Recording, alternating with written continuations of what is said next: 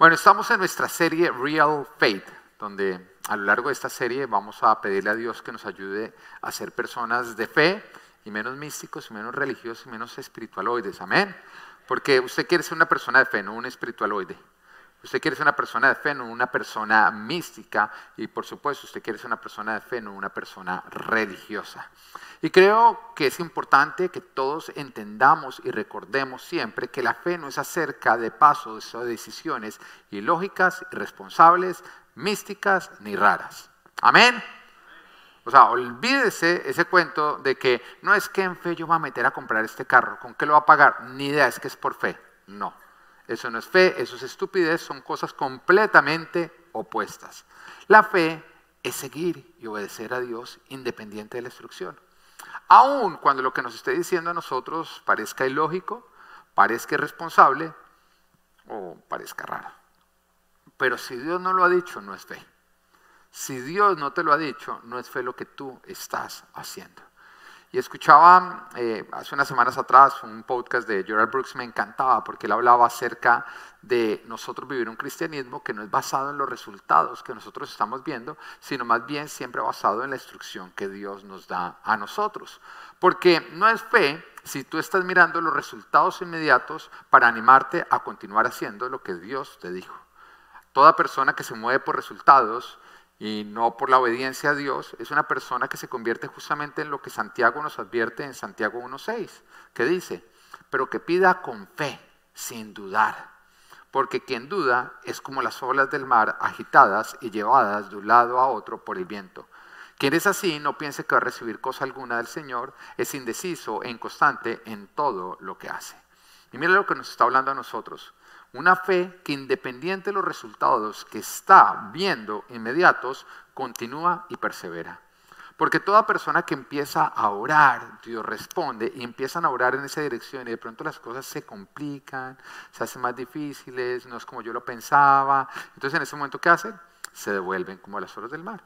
Y su vida cristiana nunca es un avance, sino que es un amenazar para devolverse. Amenazar como devolverse. El Señor no quiere que tú seas como las olas del mar. El Señor quiere que tú seas constante, que tú seas inquebrantable, que tú seas perseverante. Y que independiente de los resultados inmediatos que tú estés viendo, tú no retrocedas, sino sigas creyendo. Pero toda persona que siempre está mirando los resultados inmediatos es una persona indecisa e inconstante. Y son los típicos que uno ve que normalmente dicen, no, es que Dios me dijo que. Y cuando uno los vuelve a ver a la siguiente vez, Dios ya les dijo algo diferente. Y los vuelve uno a ver, Dios ya les dijo algo diferente. Y después Dios ya les dijo algo diferente. Oiga, solteros, ¿no? Que llegan, no, pastores, que esa es la mujer que Dios tiene para mí, Dios me lo mostró. Y en el año Dios les muestra 12 diferentes. Un harén. Pero como no le paró o no le puso atención la primera, entonces van por la segunda, van por la siguiente. Porque son personas que cuando ven un obstáculo, en ese momento cambian de parecer.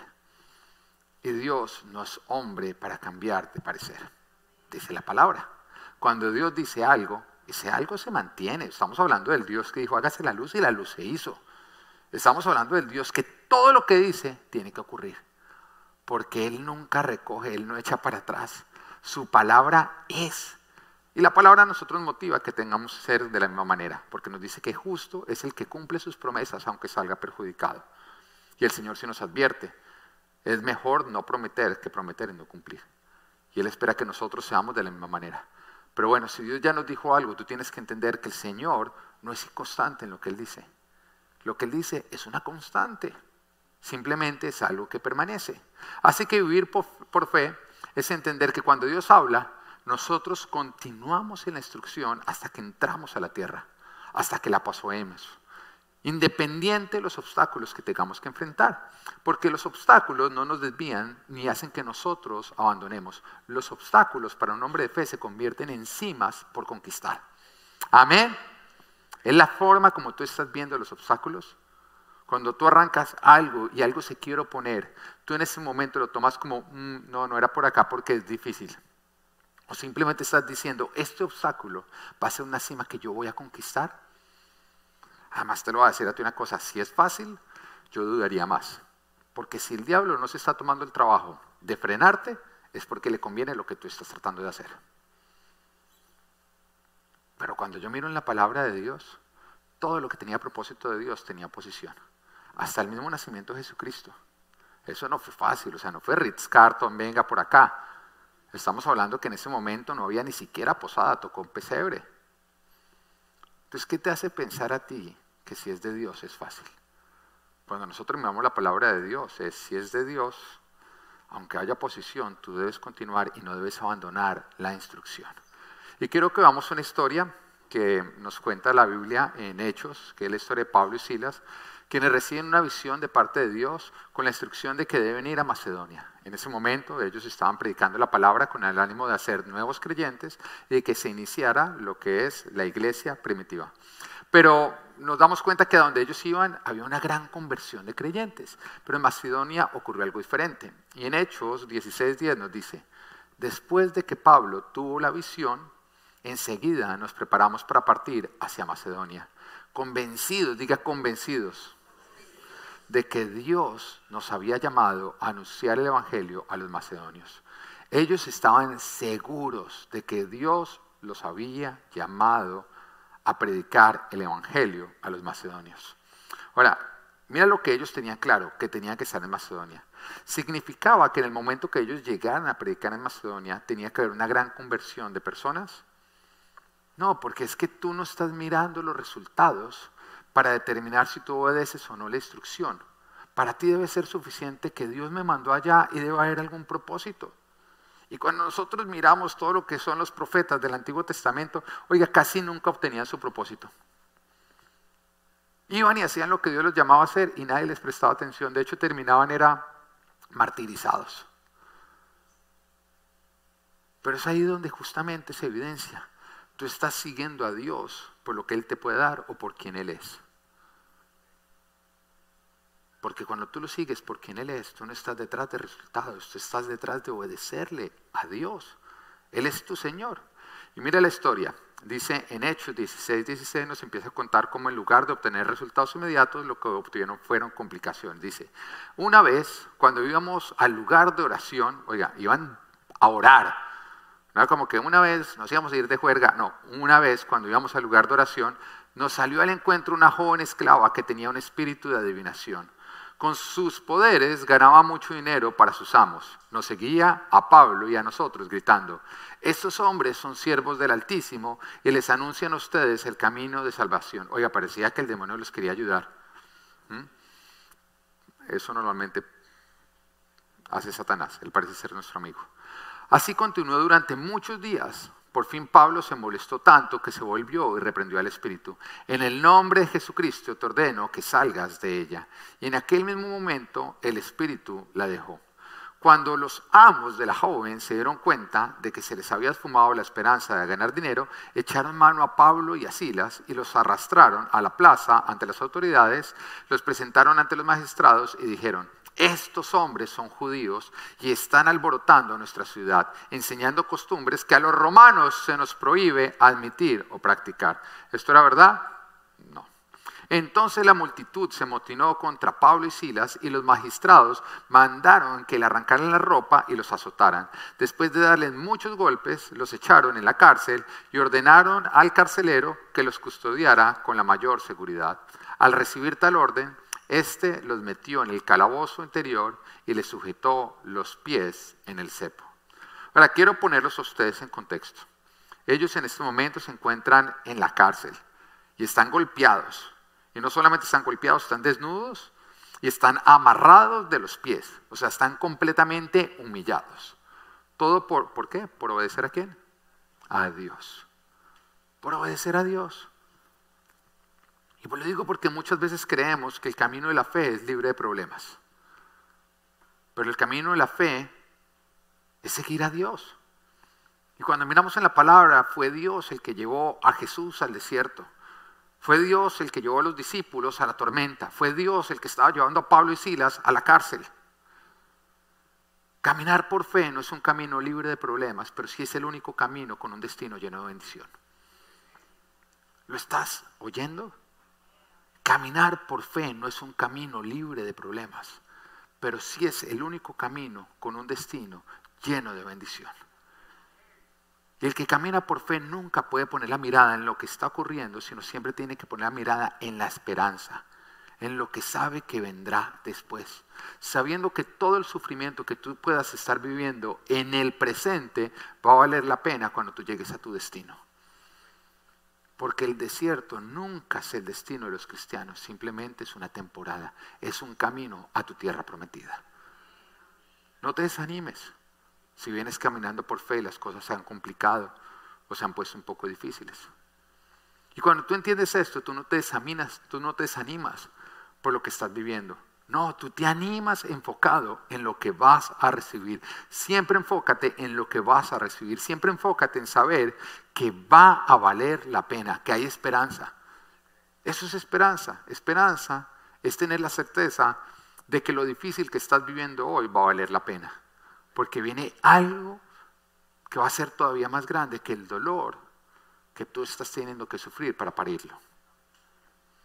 Fe no es vivir por resultados inmediatos. No, es vivir obedeciendo a Dios, esperanzados en la promesa, independiente de los resultados inmediatos que nosotros podamos estar experimentando.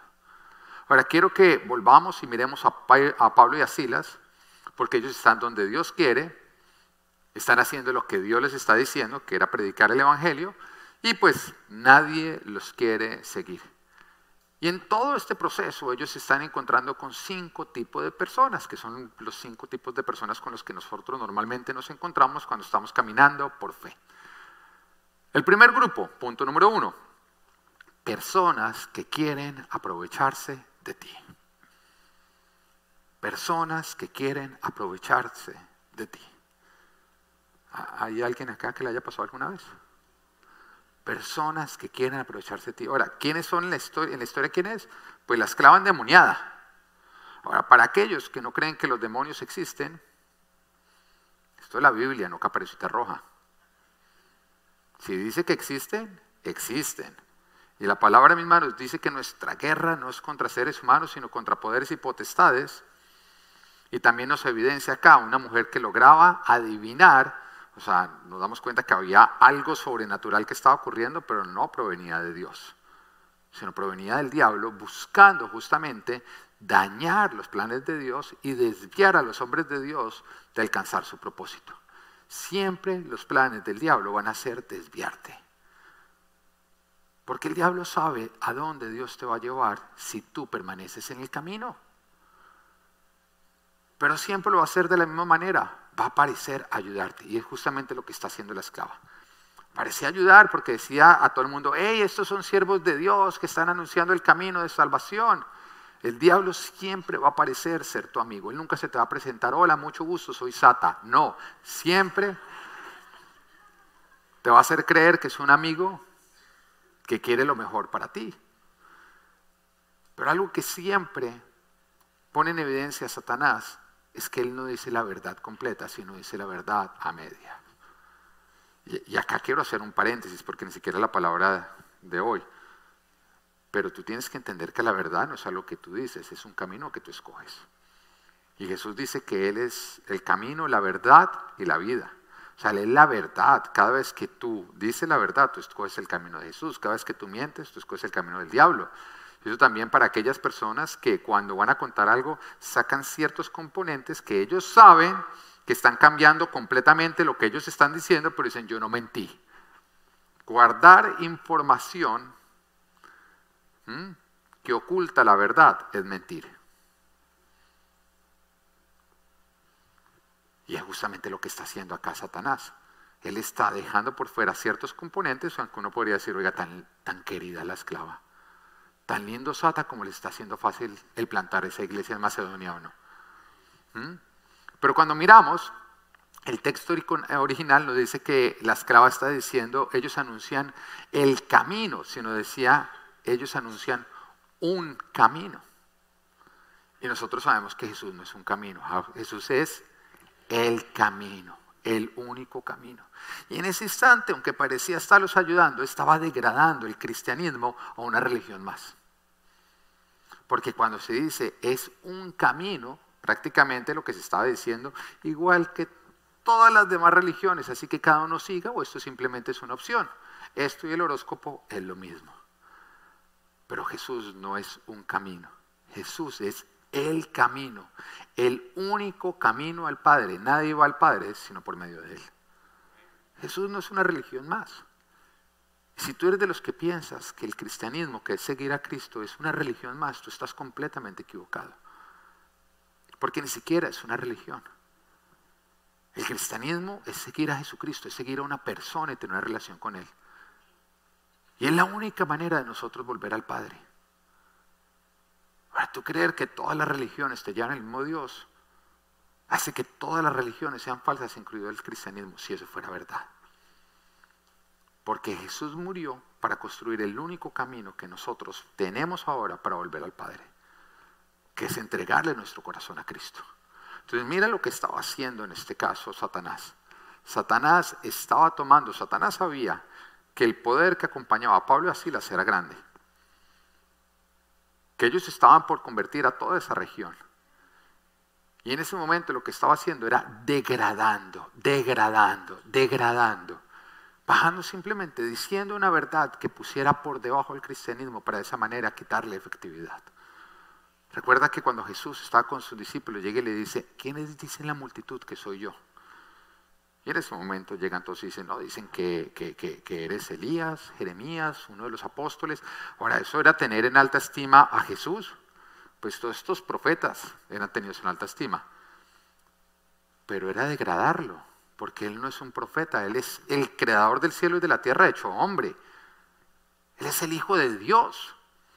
Y tener un concepto por debajo, aunque sea un buen concepto, desvía. Y siempre ha sido el propósito del diablo. El diablo quiere que tú tengas un concepto corto de lo que es Jesús. El diablo quiere que tú tengas un concepto corto de lo que es la palabra. El diablo quiere que tú tengas un concepto corto de lo que es la iglesia. Porque cuando tú tienes un concepto completo, tú entregas completamente tu corazón a Jesús para seguirlo, para obedecerlo y para vivirlo a Él.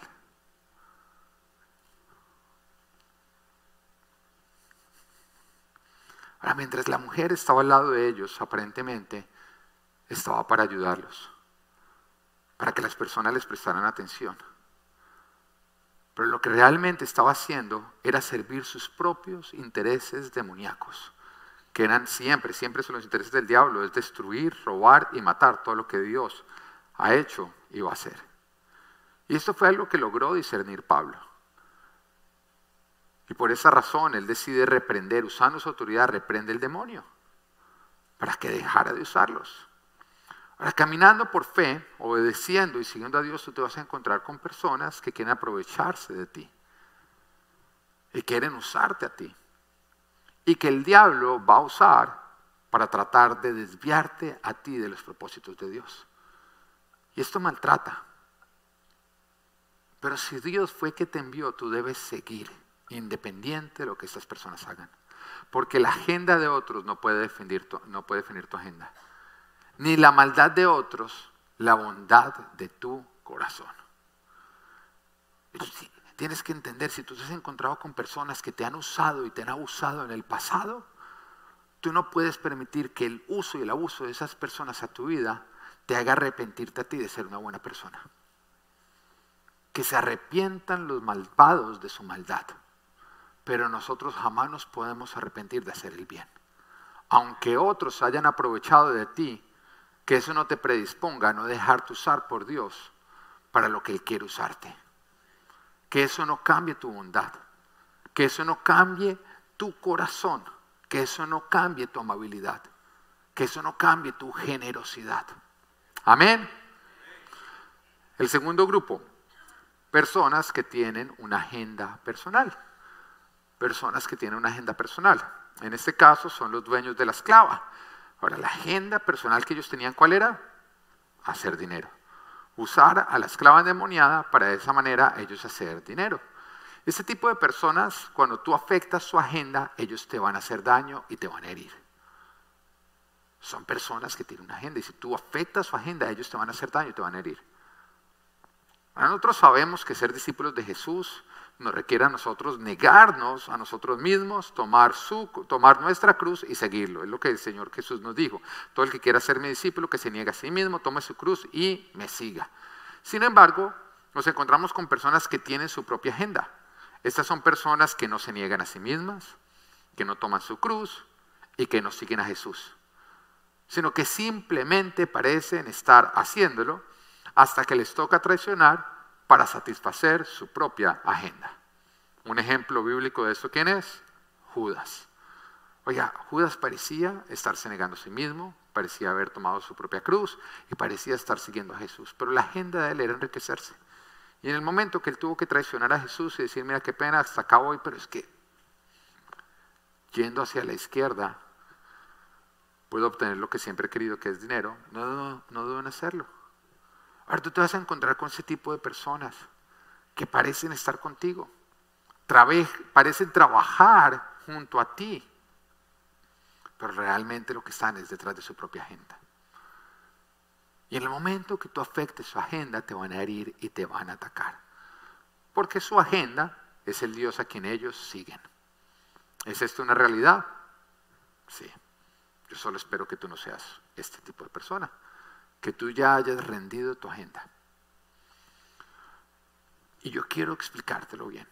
Toda persona que parece ser un discípulo de Jesús y no ha seguido o no está obedeciendo las tres instrucciones que dio Jesús para ser su discípulo, está dentro de este grupo.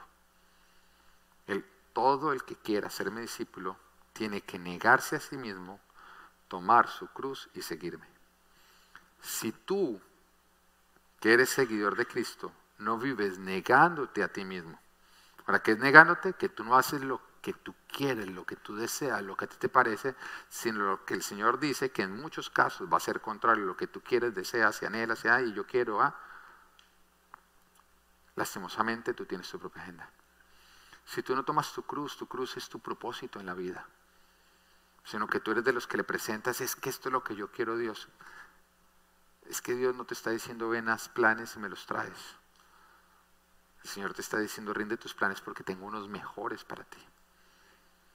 Y la palabra dice, ustedes no me escogieron a mí, yo les escogí a ustedes. Y los comisioné, o sea, el Señor ya tiene una misión para ti, que está planeada desde la eternidad. tú podrías creer que es que a ti te va a hacer más feliz tus propios planes, pero tú no le ganas al que te creó. El que te creó puso cada componente que hay en ti pensado en ese propósito de vida que Él tiene para ti. Nunca te vas a sentir más realizado en tu vida que cuando vives para lo que fuiste creado. Cuando tú vives para algo diferente, hay un montón de componentes en ti que no van a ser usados y eso causa frustración. Así que si tú no quieres ser parte de este grupo, debes negarte a ti mismo, tomar tu cruz y seguir a Jesús. Amén. El grupo número tres, los magistrados. Nos damos cuenta, estos son oficiales que fueron electos políticamente y que ese tipo de personas no van a ser justos. No van a ser justos contigo, porque ellos buscan es agradar la mayoría, ellos no buscan lo que es correcto, ellos buscan más bien lo que agrada a la mayoría, porque como son electos políticamente necesitan el favor de la mayoría, siempre están buscando el favor de la mayoría. Estos se mueven es para agradar al hombre y no para hacer justicia. Y tristemente es la mayoría de las personas que no harán ni defenderán lo correcto, sino que van a comulgar y van a aceptar lo que agrada a la mayoría o a la minoría que tiene la fuerza. Porque ellos están detrás de la fuerza. Y lastimosamente este mundo no está liderado ni gobernado por la mayoría, sino por la minoría que tiene la fuerza. Es lo que estamos viendo hoy en día en todo lugar, ¿o no? Que no está ocurriendo lo que la mayoría creemos, sino lo que una pequeña minoría está demandando porque tiene la fuerza tienen la fuerza económica, tienen la fuerza, eh, tienen los micrófonos, tienen los medios, tienen diferentes montes, de influencia. El resto simplemente estamos permitiendo que eso ocurra, que no debe ser así. Ahora, mi, mi oración, y sé que es el corazón de Dios, sobre todo en este tiempo, es que tú no seas de este grupo. Porque peor que la maldad del malvado, que busca una agenda demoníaca, es el silencio de los buenos que por cobardía no defienden los principios de Dios.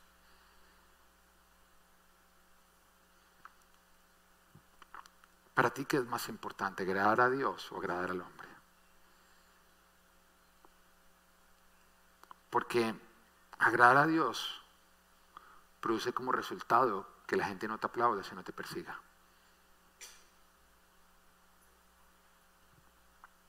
Pero tú puedes ofender a Dios o ofender al hombre sin Dios. Pero no se puede agradar a los dos. Ahora, ¿qué es más importante para ti? Lo que nos lleva al cuarto grupo. Los que están consumidos por la cultura. Los que están consumidos por la cultura. Este grupo es la multitud que se amotinó. Nos damos cuenta que en ese momento la esclava endemoniada pierde el demonio, el demonio sale de ella, entonces pierde su capacidad, su habilidad para estar adivinando. Los que tienen su propia agenda, que son los dueños de la esclava, en ese momento llegan donde los magistrados, que son los que son elegidos políticamente, y empiezan en ese momento eh, a acusar a estos hombres. Estos hombres están promoviendo prácticas que los romanos no podemos seguir, y empiezan en ese momento a levantarse, pero los magistrados en ese instante están escuchando una declaración, pero lo que realmente hace que ellos les hagan caso son los que este grupo que están consumidos por la cultura hacen, la multitud. La multitud se amotina porque este grupo que tiene su propia agenda los amotinó. Es esa multitud la que hace que los magistrados terminen obrando de una manera injusta. Este grupo, la multitud que se amotinó ofendidos porque están, porque están consumidos por la cultura. Ahora ellos ignoran la verdad y se van a ofender cuando se les dice la verdad o una verdad, la verdad que va en contra de la cultura que ellos han aprendido, porque para ellos la cultura es intocable. Ahora, hoy en día lo estamos viendo, estamos en una cultura que es nueva, porque cuando estamos hablando hace 20 años atrás no existía esa cultura. Hoy en día estamos en una cultura que está a favor del aborto. ¿Hace 20 años era esa cultura? No se nos pasaba por la mente. ¿Estamos o no estamos? Hace 20 años las personas que hablaban de aborto no era como, ¿cómo se le va a ocurrir? Hoy en día vemos una cultura que está a favor del LGTBI, hasta les dan un mes completo, o sea, no unos días, un mes, donde a ti te aparece en el celular, sin que tú digas absolutamente nada, te aparece todo el mes, mejor dicho, a celebrar. Consumidos por la cultura. Es en lo que estamos viviendo. Ignoran la verdad y se ofenden cuando se dice la verdad, porque cuando hoy en día tú dices cosas que hubieras dicho hace 20 años y que la mayoría hubieran dicho estoy de acuerdo, hoy en día te metes en problemas. Hace 20 años atrás tú hubieras dicho el matrimonio es entre un hombre y una mujer y aún la gente no creyente que hubiera hecho. ¿Mm? ¿De acuerdo? Hace 20 años atrás tú hubieras dicho el aborto es asesinar a un niño que se encuentra en el vientre y todo el mundo que hubiera dicho, Estamos de acuerdo. Hoy en día te meten problemas por la cultura. Por la cultura. Y leía esta semana cómo en la Universidad de Notre Dame un grupo de estudiantes y también de miembros de la facultad se unieron para tratar de evitar que Chick-fil-A entre en su campus. ¿Por qué razón? Por la misma razón que también en Nueva York, en el estado de Nueva York, se unieron otro grupo de personas para evitar que Chick-fil-A pueda entrar en todos los rest stops de sus carreteras. La razón, porque apoya a grupos cristianos que la cultura ya no nos llama grupos cristianos. ¿Tú quieres saber cómo nos está llamando la cultura? Hate groups, grupos de odio. No te estoy, ve y lo miras. La noticia. Mete Notre Dame, Chick-fil-A y te va a decir hate groups, grupos de odio. ¿Sabes por qué somos grupos de odio? Simplemente porque creemos que el matrimonio es entre el hombre y la mujer, que es monógamo, mo y es heterosexual. Y que todo lo que está por fuera de esto está por fuera del orden de Dios. Que acá entre nos además causaría la extinción o no. De la familia y del ser humano. Pero por eso somos hate groups, grupos de odio. Y la cultura está ofendida contra ti, contra mí, porque representamos la verdad. Somos grupos de odios porque creemos que Dios es el dueño de la vida que el ser humano no es dueño ni de su propia vida, ni mucho menos de la vida del de al lado. Y por eso estamos en contra del aborto, porque creemos que Dios es el dueño de la vida y quien le da propósito a toda vida. Y que toda vida tiene un propósito. Dios la creó a propósito y para un propósito. eso es una verdad acerca de ti, que independiente si tus papás te planearon, tú fuiste creado por Dios a propósito, por propósito, para un propósito. Y es lindo saber eso, es lindo saber eso porque de pronto, yo lo he dicho anteriormente, de pronto tú te llamas Gol Rodríguez. Y tú, de acuerdo a tus papás, fuiste un abrazo que terminó mal. Pero el Señor te dice, yo te planeé desde la eternidad. Tú no eres ningún error. Yo te creé a propósito, por propósito y para un propósito. Y ese gol lo metí yo. Pero si esa es una verdad en tu vida, esa es una verdad en toda vida, que independiente de la de cómo, cómo se haya generado tu vida, Dios está detrás, porque no se cae una hoja de un árbol, sino la voluntad de Dios. Y que nosotros podemos tomar la decisión de matar. Pero el único que puede hacer la vida es Dios. Ahora, los que hemos pasado por procesos de, o por tiempos de infertilidad, entendemos esto también. También. Yo creo que una bendición que nos quedó con mi esposa después de pasar ocho años por tratar de quedar embarazados y terminar tantas veces frustrados es que no importa los esfuerzos del hombre, el único que puede oprimir el botón de vida es Dios. Y si Él es el único que puede oprimir el botón de vida, quiere decir que también es el único que debería poder oprimir el botón para quitar la vida, y no el ser humano. Pero somos hate groups porque creemos esto. Y entonces la cultura está saliendo a decir, pero es que la mujer tiene derechos sobre su cuerpo, y yo estoy de acuerdo, entonces que se cosa las trompas.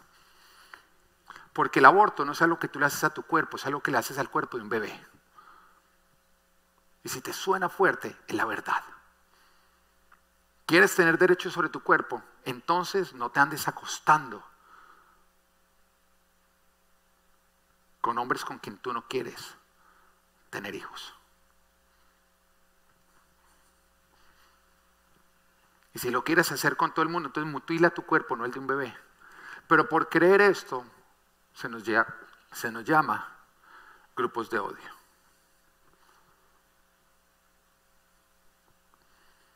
Hoy enfrentamos una generación que es la generación de cristal, que se ofende por la verdad y están preofendidos. Están preofendidos. De hecho, llegan a la iglesia ya bravos. Sí, a ver, a ver, ¿qué va a decir? ¿Qué va a decir? ¿Qué va a decir? Y en el momento que uno dice la verdad, se van ofendidos.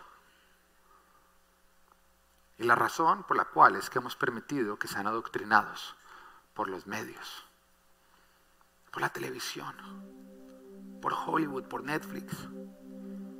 Porque hay una agenda. Hay una agenda. Y, sabes qué es lo más triste? Que el diablo cree la Biblia. Y él sabe que instruye al niño en el camino y aún de viejo no lo abandonará. Entonces él sabe que él no tiene que perder el tiempo con los adultos, él va a los niños. Y es a los niños que les está empezando a decir todas las mentiras. Entonces ya cuando llegan a cierta edad llegan adoctrinados. Pero cuando tú miras quiénes son los que creen en el socialismo, no son los mayores. ¿Quiénes son? Los jóvenes, porque todavía no han empezado a trabajar. Todavía no han tenido que ir a sudarla para entregarle su salario al que no lo sudó. No, ellos todavía no entienden. Ellos todavía simplemente están en la filosofía de por qué algunos van a tener abundancia cuando otros tienen hambre.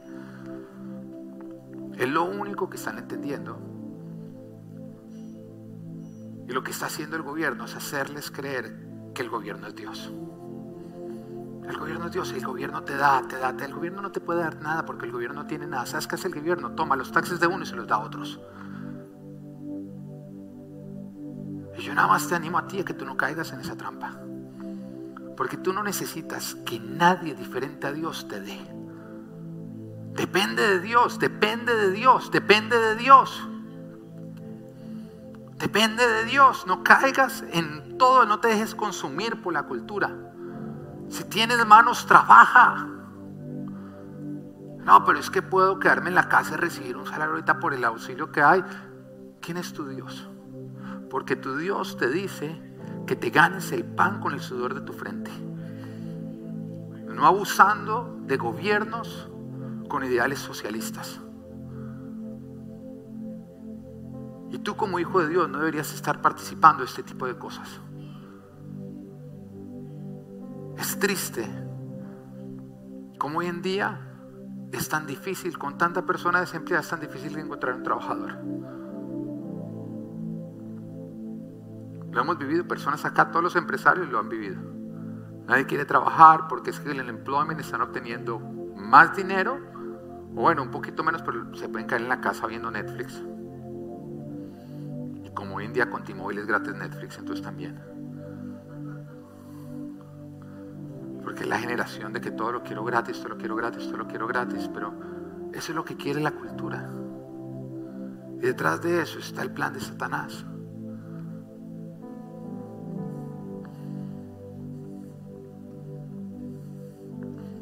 Nos enfrentamos a una generación de cristal que se ofende cuando se le dice la verdad, pero yo, tú y yo debemos agradar a Dios, no al hombre. Y aun cuando se ofendan, debemos seguir diciendo la verdad. Y recuerda una cosa, la posición de Dios y la posición de la iglesia y la posición de la Biblia jamás ha cambiado. La cultura es la que ha cambiado. Porque la verdad no cambia, la mentira sí. Y tú sabes que es mentira cuando cambia o no. Tú sabes que es verdad cuando permanece. Yo soy el mismo ayer, hoy y siempre, dice Jesús. Él no cambia, su palabra no cambia. Este mundo con sus mentiras sí cambia. Ahora lo que nos lleva al quinto y último grupo, porque parece que José tiene afán.